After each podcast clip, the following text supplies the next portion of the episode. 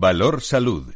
La actualidad de la salud en primer plano. Comenzamos nuestro tiempo de radio y comunicación con la salud eh, y la sanidad, la información, la reflexión, con nuestros contertulios. Son diversos en su procedencia. Están preparados ya esta mañana de viernes. Son los mejores.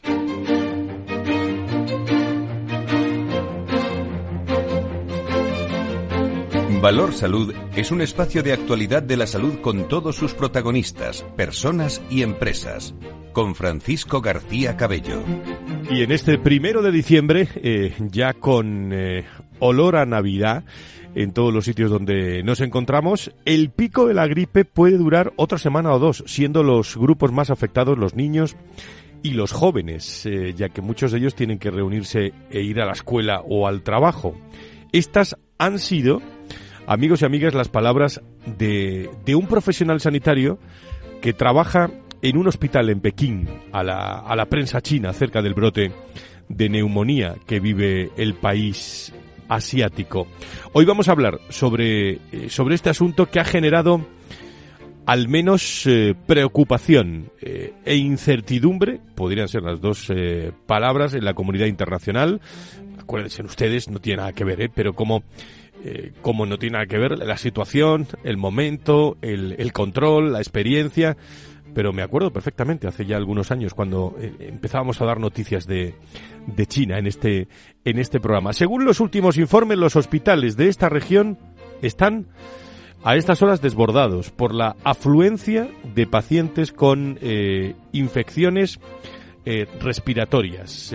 La Organización Mundial de la Salud ha solicitado a las autoridades chinas información detallada sobre esta situación para determinar si se trata de un, eh, bueno, de un hecho aislado o si se está relacionando con el aumento general de enfermedades respiratorias estacionales en este país. Son las noticias que nos llegan de China, eh, que son eh, con un eco internacional, pero de, eh, que nos ocupan, pero no en excesiva tensión para calmar a, a todos, pero no deja de ser preocupante y el momento de, de, incertidumbre que vive el país. Nos vamos a hacer algunas preguntas luego en la tertulia sobre eso, en un momento en el que en vísperas de la cumbre de, de las Naciones Unidas sobre el cambio climático que comenzaba ayer en Dubái. La, Organización Mundial de la Salud ha pedido que el impacto del cambio climático en la salud ocupe un lugar central en las negociaciones para preparar a los sistemas de salud para las consecuencias negativas del cambio climático. Esta es la cuestión. Lo ha explicado la directora del Departamento de Medio Ambiente,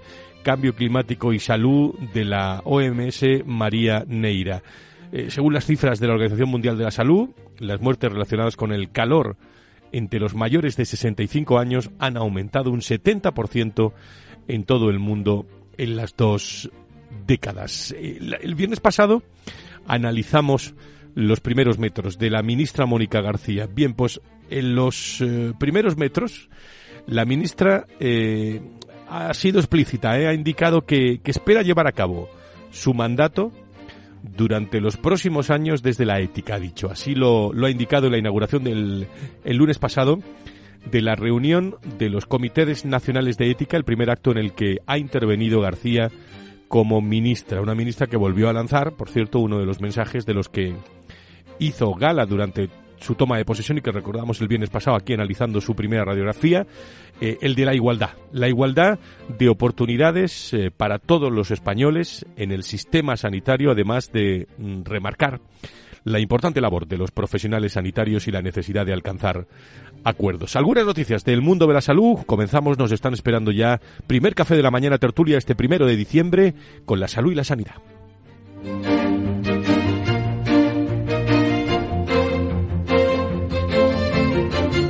Valor Salud.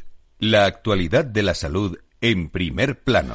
Y tomando ese primer café de la mañana, estamos ya con eh, Nacho Nieto, experto en políticas sanitarias y es consejero de salud de La Rioja, eh, que nos acompaña como todos los viernes. Nacho, ¿cómo estás? Muy buenos días.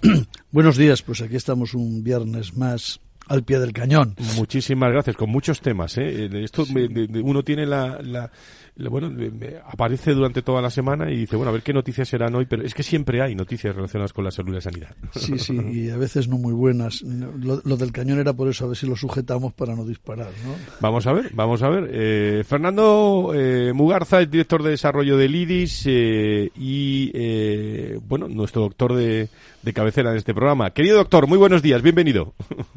Buenos días, muy buenos días, Ignacio, queridos amigos también y con tertulios. Soy un placer este viernes, que además se anticipa una semana interesante, cuando menos. Desde luego, desde luego que sí. Eh, es viernes, eh, uno de uno de, diciembre. Eh, bueno, ya prácticamente está oliendo todo el mundo ya a, a Navidad, pero ¿con qué noticia queréis comenzar esta tertulia de reflexión? Yo he comentado alguna, alguna de las tres, hay muchas más felicitando también a nuestro compañero eh, José María Martínez que entregaba esta semana los premios New Medical Economic y que le mandamos un abrazo desde aquí, siempre muy agradecido por contar con todos con todos nosotros. ¿Por dónde queréis empezar, Fernando, Nacho?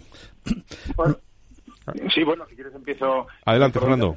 ¿Por dónde has empezado, eh, Fran? Yo creo que, el tema de China pues eh, nos tiene que nos tiene que ocupar, ¿no? Tú lo has dicho muy bien. Eh, bueno, pues oye, hay preocupación, pero sobre todo lo que nos tienes que ocupar, ¿no? Desde el punto de vista, sobre todo, epidemiológico y desde el punto de vista de los expertos y de las autoridades sanitarias, ¿no? Yo por lo que he leído, pues parece ser que lo único que es evidente en este momento es que hay un, repunte muy importante de las enfermedades respiratorias, del trastorno respiratorio. Tú lo has, lo has reflejado muy bien, ¿no?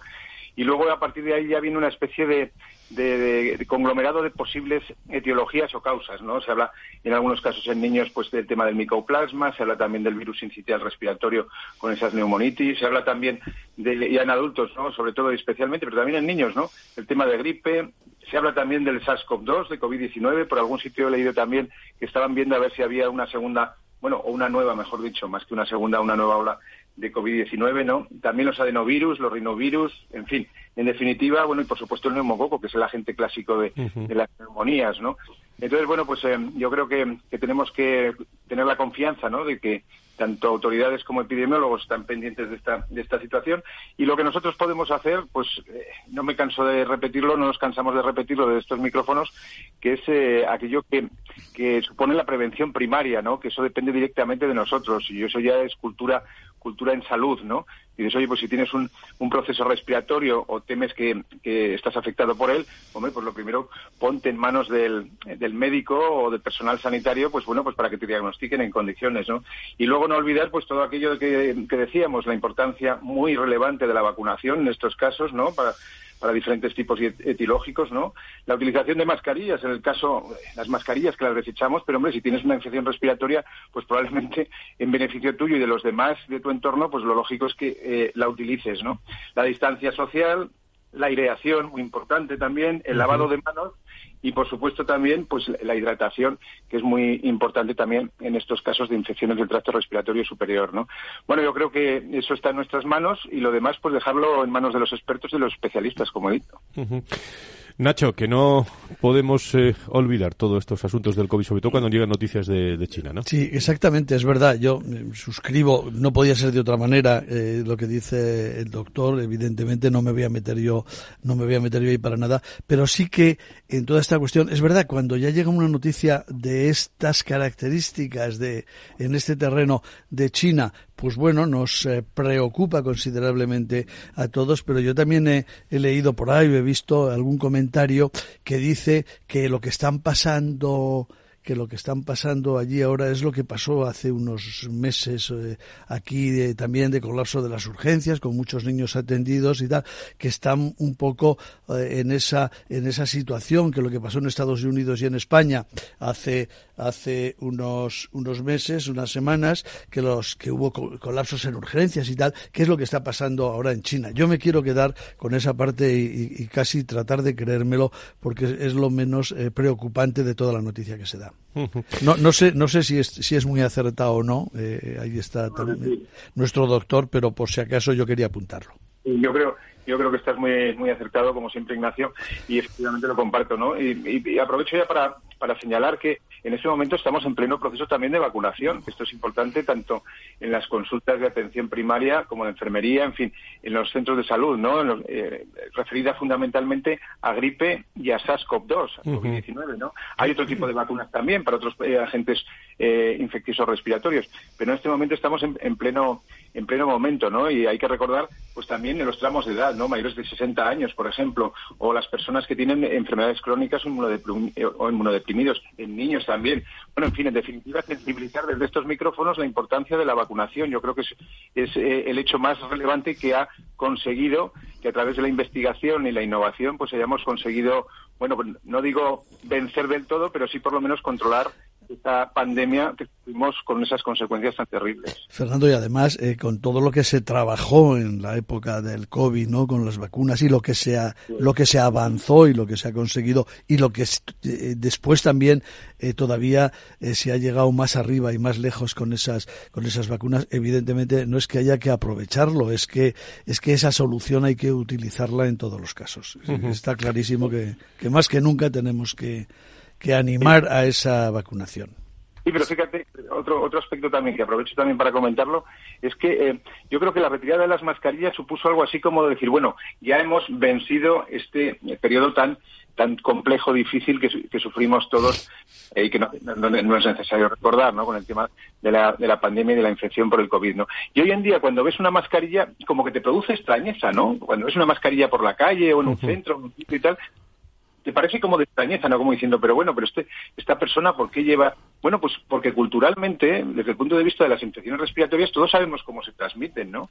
Independientemente de lo que he dicho de la importancia del lavado de manos, pero es que se transmiten fundamentalmente por el aire. Luego, si tienes una infección respiratoria, la que sea, me da lo mismo, lo lógico es que hagas y pongas medidas barrera de prevención. Yo creo que eso es un tema social que deberíamos de reforzarlo, en vez de eh, asociarlo a una situación tremenda, ¿no? Una especie de reflejo de Pavlov, ¿no? Pues, pues oye, pues reforzarlo y culturizar, bueno, no, es la palabra más adecuada, ¿no?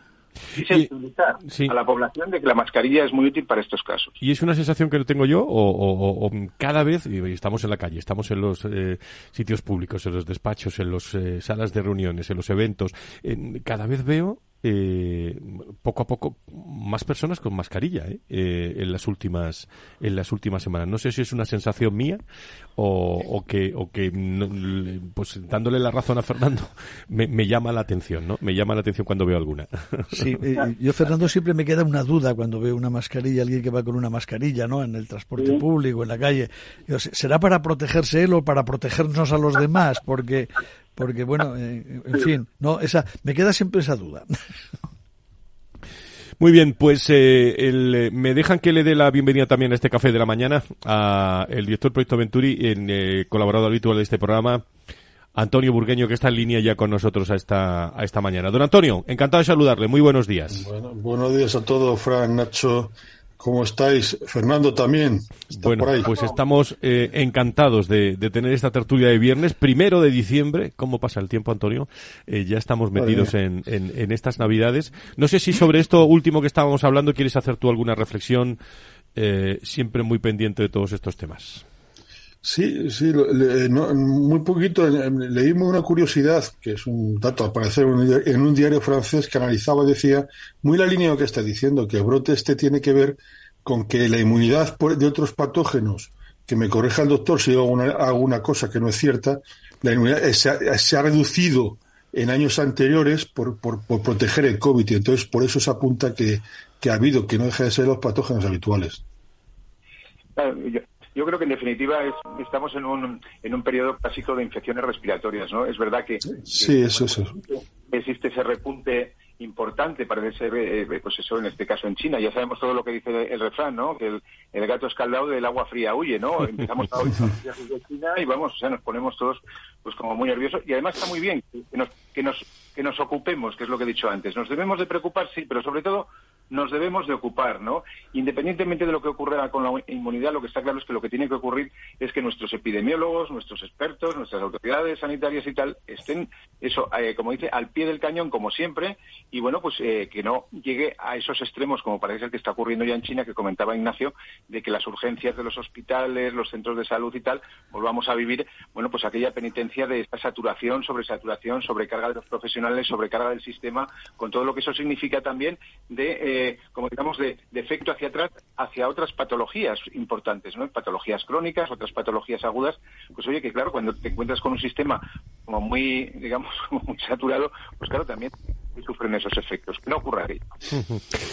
Muy bien, pues esto es lo que es una de las noticias de esta de esta semana. Desde el punto de vista, eh, recordarán el viernes pasado analizamos las declaraciones de la ministra de la de en política. Eh, bueno, la, ministra de Sanidad Nacho indica esta semana eh, que, que, va a llevar a cabo su mandato durante los próximos años desde la, la, ética. Lo ha subrayado en, comentarios. Pues mira, yo estoy viendo esas esas declaraciones y voy a leer dos frases de las que de las que dijo que eh, porque claro la ética para cada uno es una cosa no entonces eh, dice que que desde eh, la ética nos dota de herramientas de pensamiento y de liberación.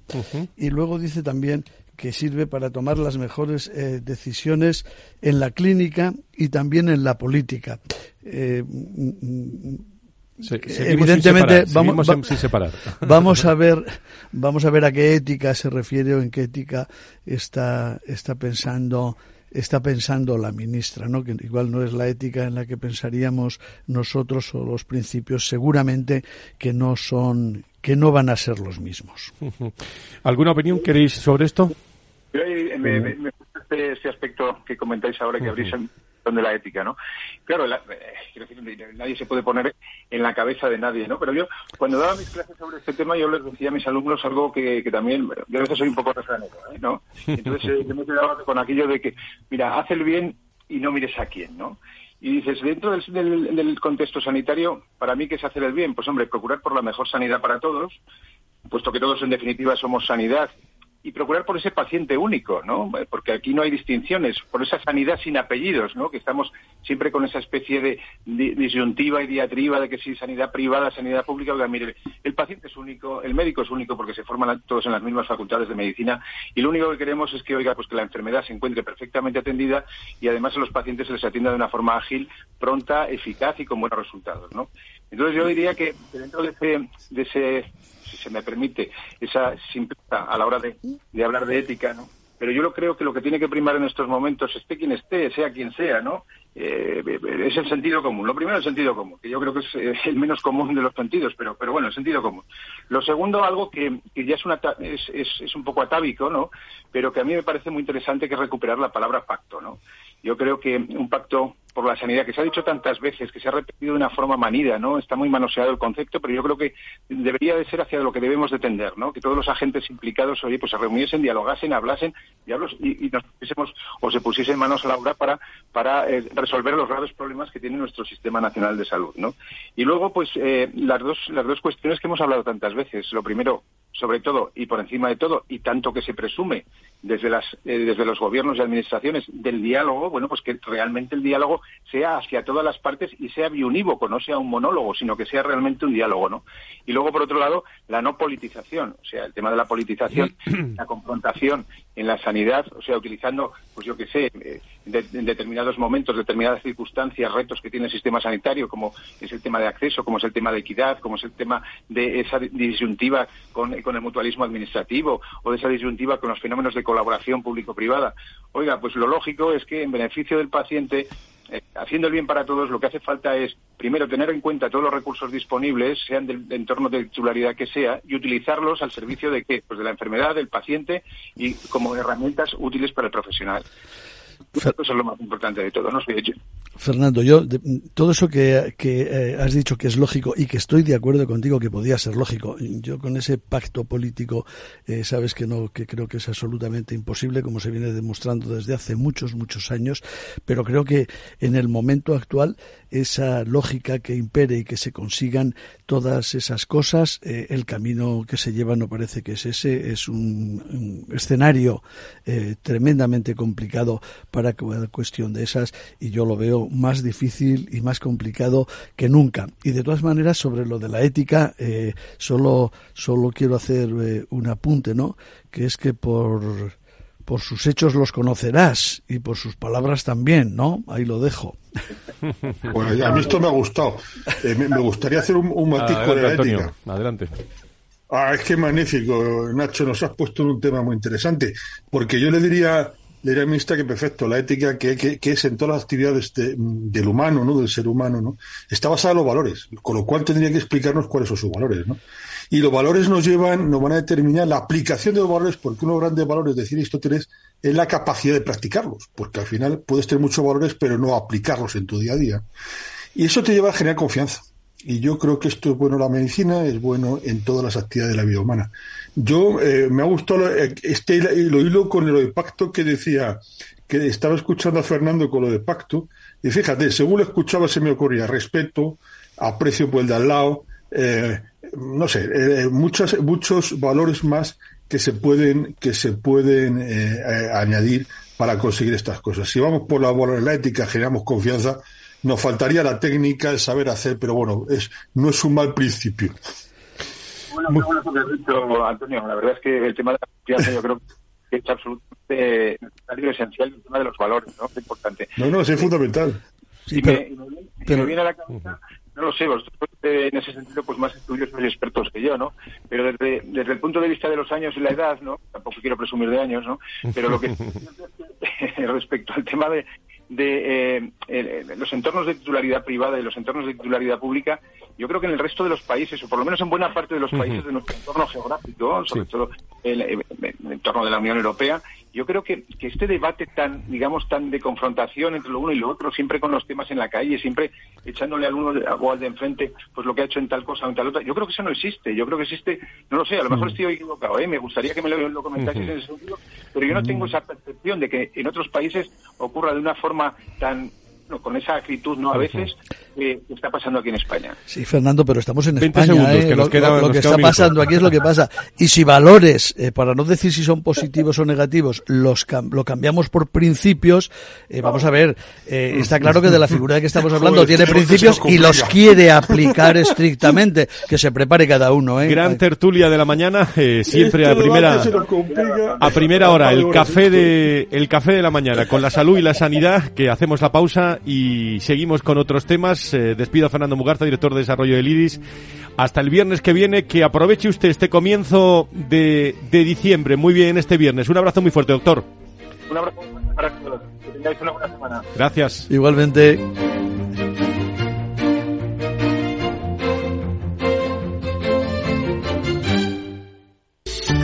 Esta semana en el mercado que viene Nicolás del Río, analista de Banco Big. Tenemos que esperar al tono de Powell. Tenemos también cierta preocupación por el crecimiento de la economía estadounidense para 2024. El rating Moody's ha rebajado la calificación crediticia de Estados Unidos. Tenemos, digamos, que tener cautela a la hora de exagerar ese optimismo que hemos tenido en la bolsa y que nos ha llevado a despegar en el SP500 o en el Nasdaq hacia niveles que ya están mirando hacia máximos históricos, con lo cual cierta cautela de momento desde Banco de Inversión Global. Si enciendo la radio, renta fija. Si abro el periódico, renta fija. Si entro en Internet, renta fija. Pero, ¿cómo aprovecho la oportunidad? En Renta 4 Banco te lo ponemos muy fácil. Letras del tesoro sin esperas, fondos de renta fija un clic y una amplia gama de bonos a largo plazo. Todo con la facilidad y garantía del primer banco español especializado en inversión. Entra en r4.com o en cualquiera de nuestras oficinas y no dejes escapar la oportunidad. Renta 4 Banco. ¿Quieres más?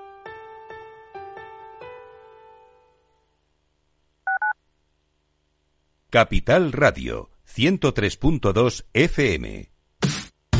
Los viernes en Capital Radio te proponemos descubrir y comprender las estrategias de empresas con éxito que servirán de inspiración y ejemplo para la tuya. Escucha Metaempresas, un programa presentado por Andrés Arenas con la presencia y los consejos de expertos en distintas áreas y profesores de reconocida trayectoria.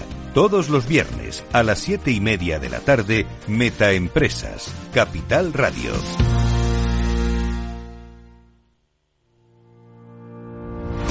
Los miércoles a la una de la tarde en Capital Radio, Gestión del Talento. El escaparate de la formación para el empleo. Expertos formadores, agentes sociales y representantes de la Administración se dan cita en este espacio para impulsar el valor de la formación y el talento. Un espacio de Fundae, la Fundación Estatal de Formación para el Empleo, dirigido por José Joaquín Flechoso. Capital Radio. 10 años contigo.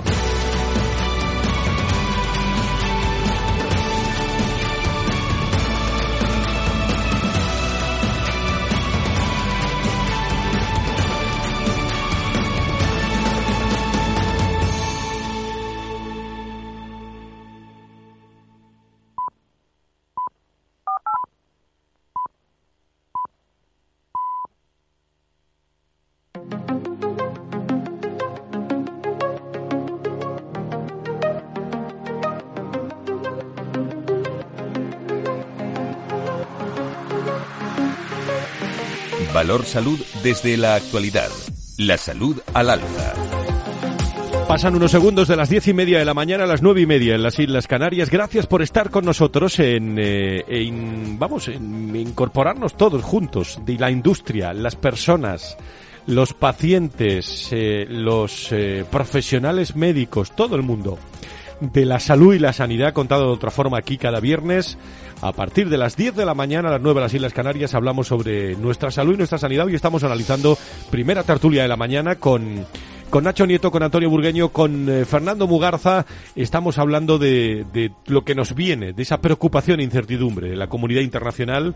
Últimos informes que, que hablan de que los hospitales de, de China están eh, en muchos casos desbordados por la afluencia de pacientes con infecciones respiratorias. La Organización Mundial de la Salud ya ha solicitado a las autoridades chinas información detallada sobre esta situación para determinar si se trata de, bueno, de un evento aislado o si está relacionado con el aumento general de enfermedades respiratorias estacionales en el, en el país. Estamos muy pendientes todos los viernes de lo que ocurre desde, desde China. El próximo viernes a ver si tenemos conexión directa eh, con China para, eh, para que nos manden eh, también información directa a esta hora de, de la mañana. Eh, ahora, como siempre, con Antonio Burgueño y, y Nacho Nieto hablamos de otras noticias destacadas.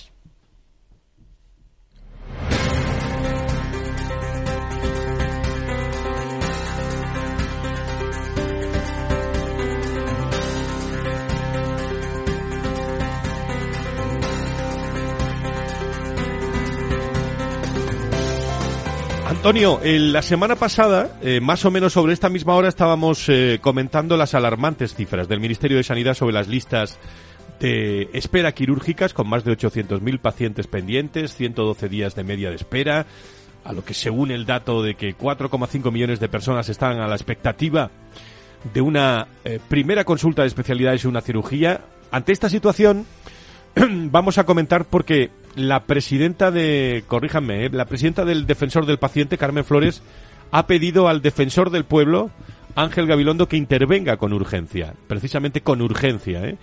Eh, para reducir las listas de espera, ya que considera que se trata de un tema gravísimo, mientras de otras comunidades autónomas, eh, ejemplo de las islas, las Islas Baleares, han anunciado la presentación en breve de un plan de choque para atajar este, este problema. Se va reaccionando cada vez más, Antonio Nacho, sobre este asunto.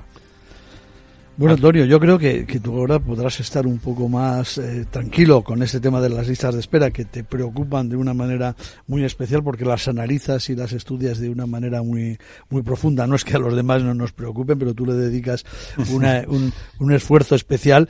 Eh, pero ahora, teniendo en cuenta que por un lado tanto tanto la nueva ministra como el secretario de Estado de Sanidad, que creo que acaban de, de nombrar, Javier Padilla. Que conoce eh, también Antonio, por cierto. ¿eh? Sí, pues, bueno. sí, nos conocemos hace tiempo. Vale.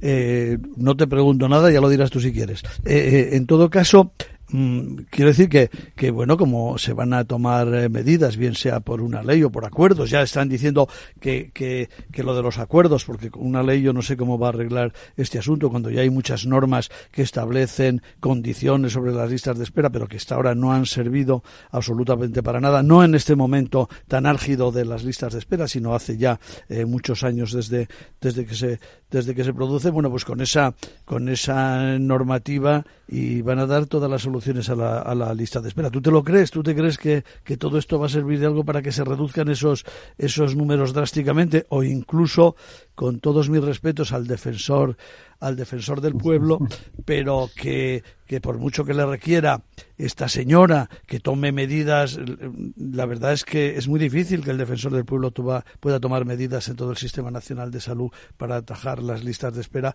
cuando de alguna manera los mecanismos y, y los procedimientos, las herramientas que hay para para atacar ese ese asunto desde luego de la mano de la mano, muy de la mano de los profesionales, porque si no, no se quitarán las listas de espera, pues que los, eh, digo que los caminos eh, creo que son bien, que son bien otros.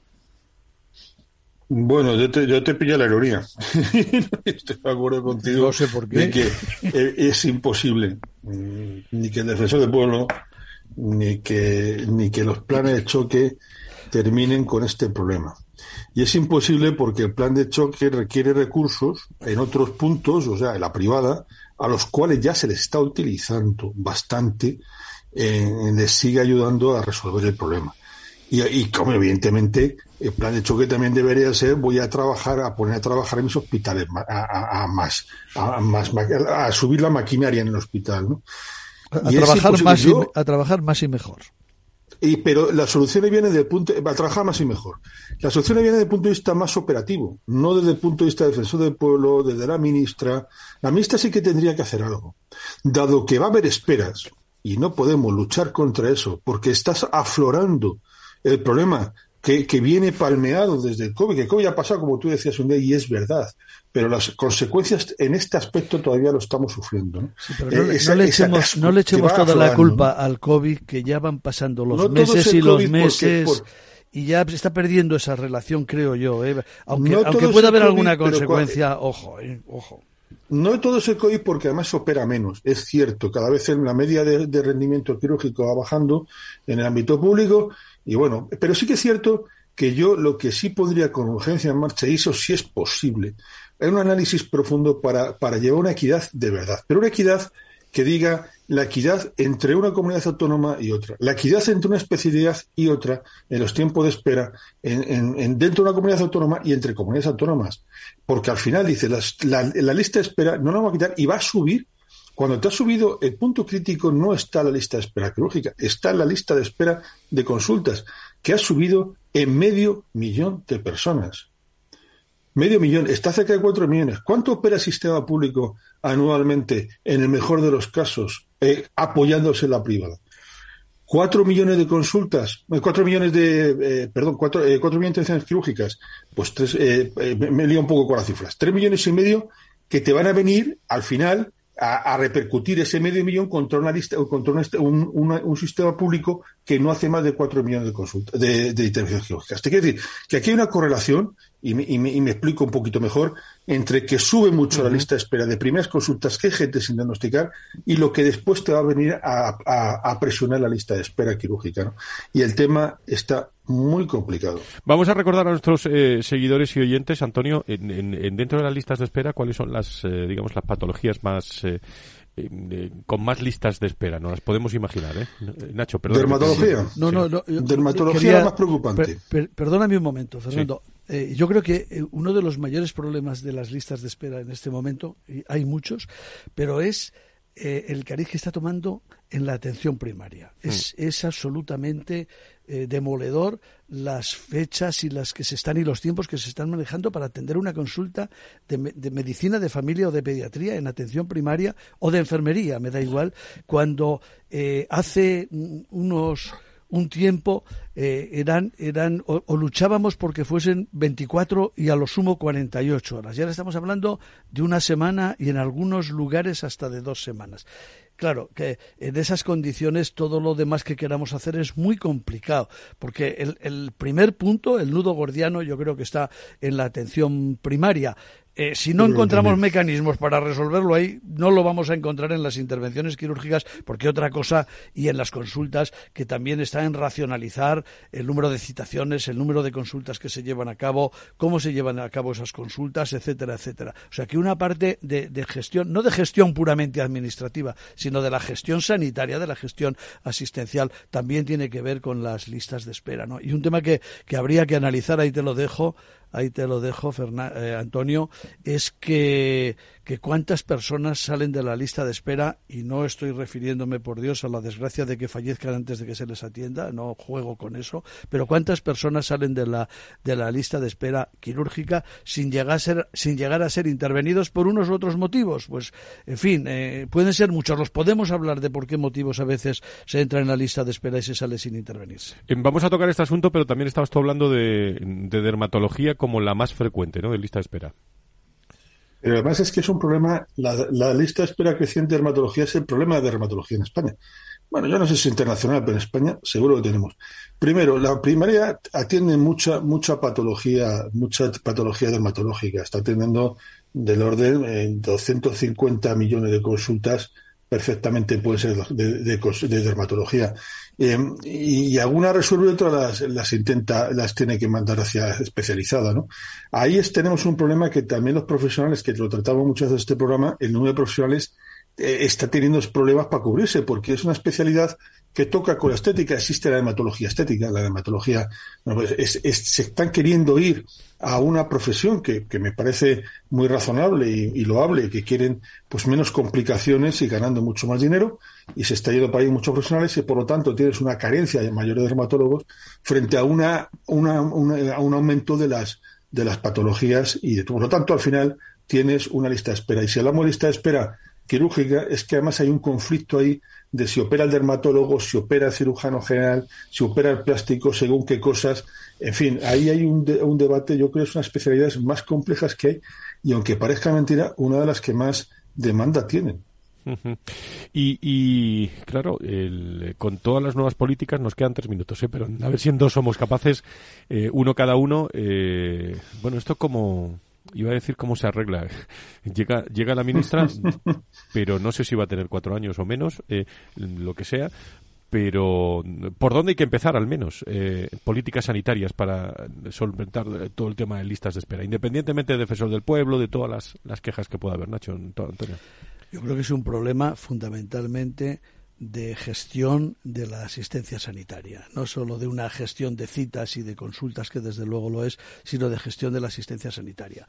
En el caso de la dermatología, ese número ingente de consultas que se producen y que esperan hay eh, fórmulas empezando porque atiende el médico de familia y le pasa hay muchas fórmulas para que una consulta entre profesionales hoy con, con las imágenes de una lesión en fin hay mm, herramientas para que muchas de esas eh, consultas se pudiesen resolver mucho más rápidamente y esa lista de espera eh, decayese evidentemente si hay que hacer una intervención quirúrgica o tiene que intervenir sea el dermatólogo sea el cirujano sea quien sea eh, esa no se puede evitar y no se puede hacer de otra manera. Pero otras muchas, otras muchas, hablábamos de consultas, sí que se pueden. Hay procedimientos, hay mecanismos, hay herramientas para hacerlo y para hacerlo con calidad y seguridad. No estamos hablando de quitarnos del medio. Y la colaboración público-privada, ¿no, Antonio? Que no la podemos olvidar. Fundamental. Fundamental porque, eh, como decía también en el debate, eh, y les he dicho muchas veces este programa, que ni público, ni privado, ni medio pensionista. O sea, es recursos que tenemos para resolver la sanidad de los españoles. Y, y hay que ponernos a trabajar y a coordinar de la mejor manera posible, con mucha gestión, como dice Nacho. Y Nacho ha puesto el punto muy importante. No nos centremos en el final, que operemos más rápido. Vamos al origen. Y el origen está en la mal llamada atención primaria. Fíjate, yo se me ocurría llamarle, eh, según te escuchaba, Nacho, eh, eh, primera resolución y cauzamiento de asistencia. Sería mucho más preciso. no es un nombre bonito. Cuanto más le cambies el nombre, más lo complicaremos, porque no vamos a saber de qué hablamos. Tiene que ser primera resolución y en su caso un calzamiento de la asistencia. Fíjate si es importante la atención primaria, como bien apuntaba Nacho. Antonio, yo hoy desearía que te oiga la ministra y el secretario de Estado que han nombrado eso que, que has dicho de la necesidad que la pública y la privada sean solo sanidad y que utilicemos todos los medios para sacar la lista de espera para, para una calidad en la asistencia, para una mayor calidad de vida de todos los españoles. El viernes que viene, Antonio, tenemos que profundizar un poco en tu conocimiento sobre el nuevo de la ministra que, que algo que algo conoces. ¿eh? ¿Te parece? Pues sí, un poquito, y además de, su pensamiento. Un personaje interesante. ¿eh? Bueno, pues hablamos el, el, viernes que viene. Antonio Burgueño, Nacho Nieto, gracias por estar con nosotros en esta gran tertulia de la salud y la sanidad, porque eh, los sonidos de la salud y la sanidad son fundamentales. Hace tan, tan solo unas, unos días, eh, Josep Vergés, hablando de pacientes, eh, presidente y CEO de la Fundación Internacional de la Artrosis, nos visitaba recientemente para hablar sobre la artrosis y la salud articular. Eh, hemos querido, por la importancia, reflejar también en estos momentos, hay muchas personas afectadas de artrosis, estos sonidos.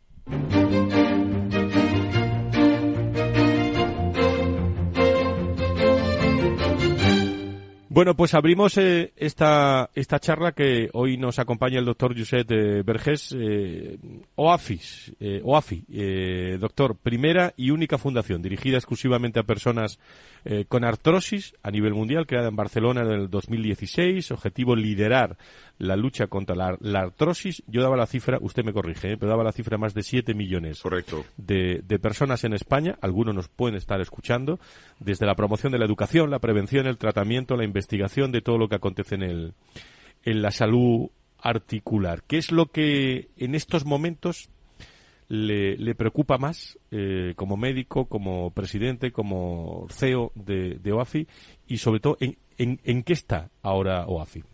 Mira, eh, bueno, primero agradecer que esté aquí en el programa. Muchas gracias, que eh, Encantado. de verdad muy, muy, muy contento, ¿no? Mira, lo, lo, que más, lo que más nos preocupa como pacientes, ¿no? es que todavía, dijéramos, se considera la artrosis como una enfermedad, dijéramos que, bueno, que, que forma parte del envejecimiento, ¿no? Esto todavía, estos son mitos que tiene la enfermedad, de decir, bueno, no hay nada a hacer, que quiere que le diga la edad. Esto es falso. Es decir, sino que vengan al congreso que hicimos con 35 mesas, tres días, ya me explicará. O sea, hay muchas cosas que se pueden hacer en la artrosis, ¿no? Por lo tanto, esto me continúa preocupando, a pesar de que llevamos siete años muy activos, ¿no? Con todas las sociedades médicas que colaboramos, con enfermería, diciendo que la artrosis tiene mejora. ¿eh? Esto, esto, o sea, esto es lo que más me preocupa, ¿no? Porque tenemos un colectivo muy importante y te decía lo de la osteoporosis, que también se presenta la cosa, que son 3 millones. O sea, estamos un colectivo de 10 millones en España, ¿no? Que además, además va aumentando. De hecho, ya eh, hemos publicado recientemente a nivel internacional, ya pasa la, la, la cifra eh, a nivel internacional son 590 millones de personas, por tanto es un tsunami con todas las de la ley. Entonces, mm, esto es, lo que todavía me preocupa, porque una paciente, eh, y digo una paciente porque hay más mujeres que hombres, una paciente de género, que tiene artrosis, es una paciente que tiene que estar bien atendida, porque es una paciente que sufre, que tiene dolor, que tiene incapacidad, que a veces tiene insomnio, fíjate, en 40% no pueden dormir por la noche, ¿eh? por tanto, incluso no hacemos bien, porque a veces ponemos un tratamiento por la mañana, bueno, pues estas personas no pueden dormir por la noche porque tienen una artrosis de cadera, pues quizás deberíamos plantearnos dar tratamiento por la noche, ¿no? Para que no le duela y pueda dormir mejor, ¿no? O sea, va, es una enfermedad también que, que también es otro tema muy olvidado, que va acompañada de comorbilidades, como la hipertensión arterial. El 60% de pacientes tienen artrosis tienen hipertensión arterial, ¿me entiendes? Tienen también depresión y ansiedad porque realmente no están bien tratadas en general. Por lo tanto, esto me sigue preocupando, ¿no? Eh, y entonces, bueno, para eso está, ¿qué OAFI está haciendo? Pues mira, Sobre todo avances científicos, tecnológicos que vean, doctor. Sí, bueno, mira, nosotros hay, hay, hay, varias cosas que estamos haciendo a nivel de I más D. Dije, por ejemplo, estamos en proyectos europeos. Eh, tenemos un proyecto que se llama Triangle, que es un proyecto, dijéramos, que estamos ya preparando, haciendo ligamentos y tendones, eh, dijéramos, mediante impresión 3D de colágeno, o sea, la, tinta es el colágeno. Esto ya estamos en, en proyecto europeo. Eh, después, estamos haciendo ensayos clínicos, porque la terapia, como sabes muy bien, Frank, es floja, el artrosis tenemos pocos tratamientos, estamos haciendo ensayos clínicos, acabamos ahora de, en el Congreso presentamos una publicación que acabamos de hacer con, con los SPMs, que son los metabolitos de los omega 3, que hemos demostrado que funcionan muy bien en artrosis de rodilla, en, el ensayo clínico doble ciego que hemos hecho con el Barcelona, Atlético de Madrid y el Bilbao Instituto Poal. Es, un, nuevo tratamiento para la artrosis, seguro. ¿eh? Y después estamos también trabajando mucho en programas que tenemos, ¿no? Tenemos un programa que se llama Office Space, que es un programa eh, que hemos hecho de entre arquitectos y médicos para que, por ejemplo, las, los espacios se adapten a las personas, las casas, por ejemplo, ¿no? Eh, los hoteles, las residencias, ¿no? Y ahí, por ejemplo, pues Fíjate que el 4% de las fracturas osteoporóticas se producen en el cuarto de baño. Fíjate. Pues la gente cae en la bañera. Hemos de tener duchas y, agarradores, ¿no? Bueno, pues esto, este programa... ¿Ha dicho el 40? el 4%. Ah, perdón, el 4. Sí, sí, pero fíjate, de 300.000 estamos hablando de, de 12.000 fracturas que se producen en el cuarto de baño, ¿no? O sea que es muy típico, ¿no? Que, por cierto, para que te dé un dato, ¿no? Y es que a partir de los 80 años, uh, la mortalidad de una persona que tiene una fractura es de un 20%. O sea que no estamos hablando de, dijéramos, estamos hablando de que la artrosis y la osteoporosis son enfermedades que pueden llegar a matar, ¿no?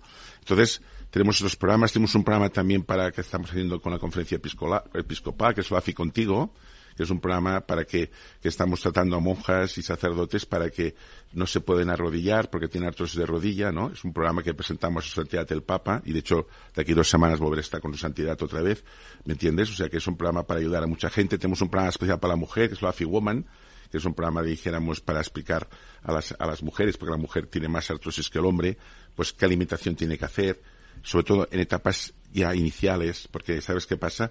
Frank, que la artrosis muchas veces cuando es diagnosticada ya vamos tarde, igual que la osteoporosis, muchas veces se diagnostica porque hay una fractura pero no, tenemos que tratar ya a las mujeres jóvenes, hacer una contraprotección, una buena alimentación, ¿me entiendes? Una, una, una dieta especial, una actividad física especial, tenemos, o sea, es todo, o sea, hemos de evitar, ¿me entiendes? Que, que pase esto. Tenemos una fractura en España por, por minuto. O sea que aquí tenemos todos estos programas que hacemos. Tenemos un programa para niños, por ejemplo, que se llama Afi Children, ¿eh? que estamos viendo con San Juan de Dios, para identificar estos niños y niñas que van a vivir 100 años y decirles, mira, tú tienes un pie cabo, un pie varo. ¿Sabes? Tienes que hacer este y este deporte. Y este y este no lo hagas, ¿no? En fin, todo esto son diagnóstico con tiempo para, Para, evitar. Yo no sé si Nacho Nieto, Monse, eh, Nacho, ¿tienes, o Monse, alguna reflexión, alguna cosa para nuestro invitado o, eh, alguna reflexión sobre lo que consideres? Adelante. Hombre, yo le estaba... bueno, yo como mujer... bueno, Nacho primero y luego Monse enseguida, ¿eh? Ah, Adelante, Nacho.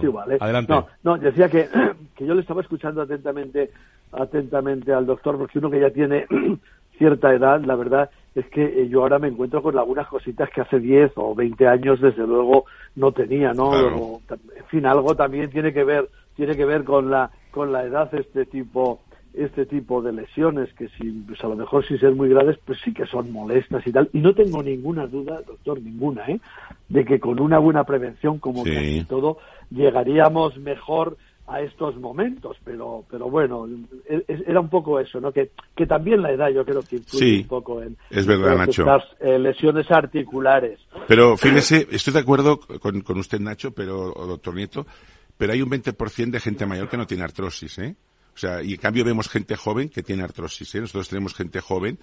o sea, quiero decir que que se, que, se, que se asume que es una enfermedad de gente mayor, y sí que es verdad que con la, a es mayor, la prevalencia aumenta, especialmente en las mujeres, pero hay gente mayor que no tiene, y por contra vemos cada vez más, sobre todo por la práctica deportiva descontrolada y de alta competición y por la obesidad, vemos gente joven con artrosis, ¿eh? Es decir, que muchas veces tenemos que considerar que es una enfermedad, y esto es a veces eh, es, uno, de los puntos claves, ¿eh? pero evidentemente a medida que nos hacemos mayores, pues sí tenemos más artrosis. Estoy eh, totalmente de acuerdo. Monse quería preguntar también algo. Monse, adelante. Bueno, sí, la verdad es que eh, como mujer sí que es un tema que es verdad que eh, falta la concienciación que decía que decía antes, porque estamos todos muy concienciados de temas de cáncer, incluso en personas jóvenes, se habla mucho de eso, pero este tipo de enfermedades más silenciosas que consideramos de mayores y que en realidad con una prevención y con una concienciación eh, desde jóvenes creo que se podría evitar mucho y las mujeres creo que eh, es verdad que con los nuevos hábitos de vida, con la gente joven que, que tiene más conciencia de vida sana, entiendo que eso debe ayudar a mejorar, pero la prevención, que no somos muy conscientes, creo que también eh, sería muy importante, ¿no? Incluirlo. Totalmente de acuerdo, De hecho, estos, estos programas que le comentaba Frank van en esta línea, ¿no? De, prevención, sobre todo. Y sobre todo, hay una, hay una edad hay una edad que tenemos muy identificada en la mujer, que es a partir de los 35 o 40 años, que es a la edad que se hacería dijéramos, no ya prevención, sino tratamiento. Es decir, eh, porque él, eh, como sabéis muy bien, el, cartílago articular eh, no está inervado. Por tanto, ahí se va produciendo una degradación del cartílago hasta que llega al hueso subcondral y ahí es donde duele. Y cuando se viene ya vamos tarde en la artrosis. Y en la osteoporosis igual, muchas fracturas, muchas se diagnostican después porque una persona se ha caído y, va, y, sale una, Por lo tanto, y hay un tema allí que estamos con, todas las asociaciones, dijéramos, con la SEIOM y las sociedades de reumatología con las que colaboramos, que nos preocupa mucho, que es la gestión de la osteopenia. Es decir, la gestión de la osteopenia, es decir, cuando tú ya la, mujer ya empieza, hay una fase que puede ir a la osteoporosis, esa es una gestión muy importante, ¿no? Eh, para actuar y evitar, pues que dijéramos, eh, pues se vaya a, esta osteoporosis y el consiguiente en fractura, ¿no? Y Monse, como está en recursos humanos, también todo lo que afecta al absentismo también en, esto, ¿no, Monse? tanto. sí, sí, la verdad es que eh, somos más conscientes de lo que es el absentismo de enfermedades como muy traumatológicas o como, eh, como decía antes, más visibles Ahora es verdad que se empieza a hablar mucho también de salud mental y también hay una concienciación respecto a eso, pero de este tipo de otras enfermedades, cuando en realidad eh, queremos evitar esa prevención y ese absentismo, pues ahí estas enfermedades olvidadas y nosotros precisamente que somos un sector donde el 76% son mujeres, pues eh, si aplicamos esos porcentajes de, índices, pues tendríamos que, también incluirlo, ¿no? Porque nos, puede afectar especialmente. Monse, eh, nosotros los datos que tenemos en la Fundación y que hemos publicado en el libro de, envejecimiento, el libro blanco, ah, estamos hablando de que la artrosis, depende de la comunidad, pues es la segunda o tercera causa de incapacidad laboral. Y, realmente, ¿qué, pasa? Como la artrosis, porque en España nos gastamos mucho en artrosis, nos gastamos 4.800 millones de euros, ¿no? Sin embargo, el 55% de los pacientes están, están eh, no contentos, ¿no? Es decir, que tenemos un problema. Pero eh, el problema es que no hay un plan nacional bien organizado, que es donde estamos insistiendo mucho, ¿no? Eh, para que, porque claro, el INS paga lo que es la baja laboral, farmacia paga al otro, o sea, eh, las comunidades autónomas tienen, incluso que nos hemos encontrado que hay, eh, hay bastante diferencia entre comunidades autónomas, o sea, hay, hay, hay, hay, hay, comunidades autónomas, incluso la propia comunidad autónoma, que a veces tienen diferentes criterios, ¿no? aquí hay mucho trabajo a hacer, yo, yo pienso, ¿no? Y, pienso que, que bueno, que tenemos que cuidar mucho este tema, ¿no? Bueno, pues eh, Nacho, en 30 segundos, ¿alguna cosa más que nos tenemos que ir? No, bueno, eh, vamos a ver que, que, no sé si lanzar un poco la pregunta porque yo me estaba, ¿podríamos considerar la, estas, enfermedades eh, relacionadas con la artrosis como, como eh, parte de las enfermedades crónicas. Por cierto, yo no soy médico, ¿eh? están ustedes ah, en verdad, no, no, pero, casi, casi, casi, casi, seguro. Casi, le puedo asegurar que casi. sí, sí, es una enfermedad crónica. Es la más prevalente de todas las enfermedades y cursan con muchas comorbilidades, ¿no? Y, y, va a ser un problema de, hecho, ya es un problema muy importante, ¿no? En todo lo que es el tema de prótesis y listas de espera. Eh, después ten en cuenta que las prótesis, pues, eh, tienen una vida media de 10 años. Con lo cual, si te ponen una prótesis a los 50 o 55, pues es muy probable que tengan a los, a los 70 que poner otra, ¿no? Con lo cual es, es un tema realmente muy importante. O sea, hemos de, en España siempre digo una cifra, y es que tenemos 18.000 centenarios, ¿no? Por tanto, y va, y va más, esto, esto porque hemos tenido y tenemos una sanidad pública y privada muy buena, ¿no? Es fantástico, ¿no? Pero tenemos que vigilar porque esto va a ir a más. Yo me acuerdo de, pongo la, la anécdota, Fran, de pequeño, en Barcelona o en Madrid, mm, aparcabas donde querías. Yo tengo un amigo mío que en plan de broma dice en Barcelona, oye, Josep, aquí para aparcar tienes que ser cojo, porque tienes aquí muchos aparcamientos, ¿no? Para gente handicapé, ¿no? pero esto quiere decir que hay mucha gente ya con, tiene problemas de aparato locomotor, ¿no? Nos queda muy poco tiempo, quiero despedir. Eh, me están esperando en Rementería también. Eh, voy a Rementería y ya os despido a todos. Muy bien, gracias. Con vistas al fin de semana.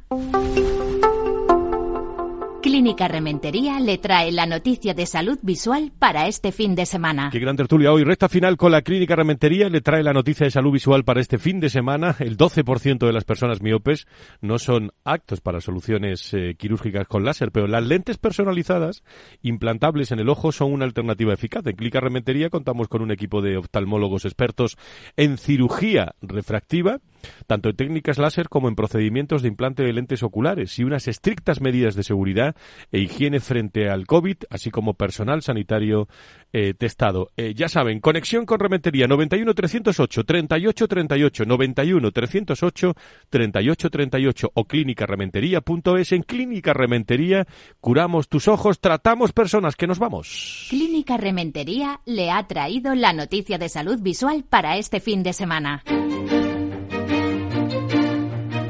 Y tan solo desearles un estupendo fin de semana, eh, gran tertulia la que hemos tenido hoy, que pueden disfrutar también a través de los podcasts de Capital Radio. Se van a Capital Radio, buscan Valor Salud y grandes contenidos en materia de salud y sanidad que le estamos preparando también para las próximas semanas. El próximo viernes, aquí en la radio, más salud y sanidad, con todos nuestros protagonistas. Buena semana, adiós.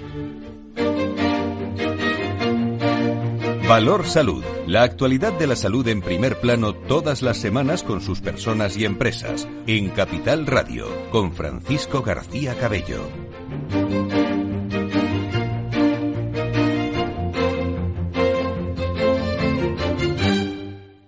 Este es un mensaje para todos los oyentes de radio y es solo para decir gracias. Gracias por dedicarnos tres horas cada día. Gracias por escucharnos en casa, en el coche, en el trabajo, en un móvil o donde sea, en directo o en podcast. Gracias por tu fidelidad, porque gracias a ti, la radio sigue siendo un gran medio, el más creíble, en el que más confías y el que mejor te informa y entretiene. El medio del día a día, de la actualidad al instante y que te acompaña siempre estés donde estés. Radio Value, la Asociación de Radios Comerciales te da gracias a ti. Diez años contigo. Capital Radio.